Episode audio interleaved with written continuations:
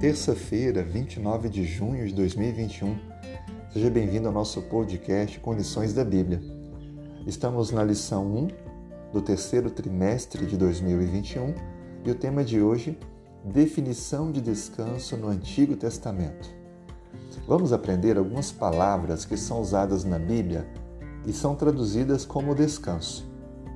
A primeira aparece em Gênesis capítulo 2, versículo 2 Havendo Deus terminado no dia sétimo a sobra que fizera, descansou nesse dia. A palavra traduzida como descansou aqui é Shabbat, que quer dizer parar de trabalhar, descansar. A outra palavra que se refere a descanso na Bíblia está na lei, os Dez Mandamentos, em Êxodo capítulo 20, versículo 11. Ao final do verso diz: e ao sétimo dia descansou. Por isso o Senhor abençoou o dia de sábado e o santificou. Ao falar sobre o sétimo dia da semana, é mencionado a necessidade do descanso nesse dia. Aqui a palavra hebraica é noach, repousar, parar as atividades. Uma outra forma verbal que também aparece na Bíblia, traduzida como descanso, está relacionada no livro de Josué, capítulo 11, versículo 23. Assim, tomou Josué toda esta terra, segundo tudo que o Senhor tinha dito a Moisés.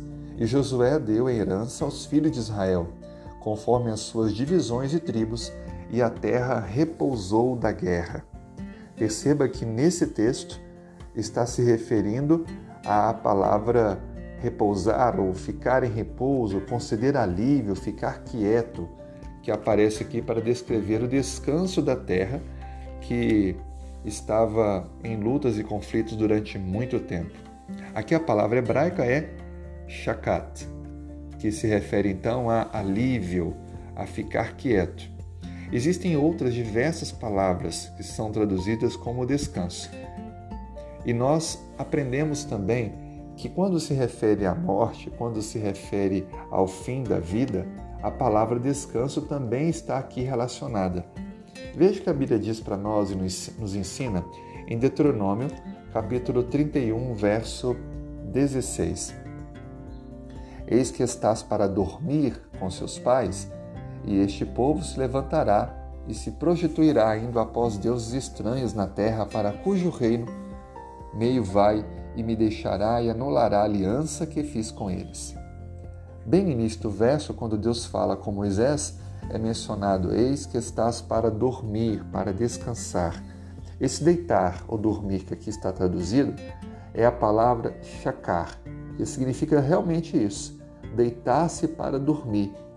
Mais uma vez, a Bíblia se refere à morte como um sono, como um descanso. Veja, todos esses verbos que vimos aqui, que são traduzidos como descanso, repouso, apresentam-se em diferentes aspectos. Isso mostra que o descanso é uma necessidade dos seres humanos. Esses diferentes verbos também enfatizam o conceito teológico do descanso, que ele está conectado não apenas com uma ou duas palavras específicas, mas ele se apresenta de diversas formas, mostrando que precisamos do descanso de forma individual, coletiva, porque somos afetados física, social e emocionalmente, não apenas um sábado. Nós cansamos nos outros dias também. Isso mostra o quanto Deus quer nos oferecer o descanso em todos os aspectos. Por isso, nesse dia, receba o descanso que provém de Deus, a paz que vem do Senhor, e se apegue então à promessa de que muito em breve viveremos com Ele e não mais necessitaremos do descanso físico pois teremos as forças para uma vida eterna. Que Deus te abençoe. Tenha um excelente dia.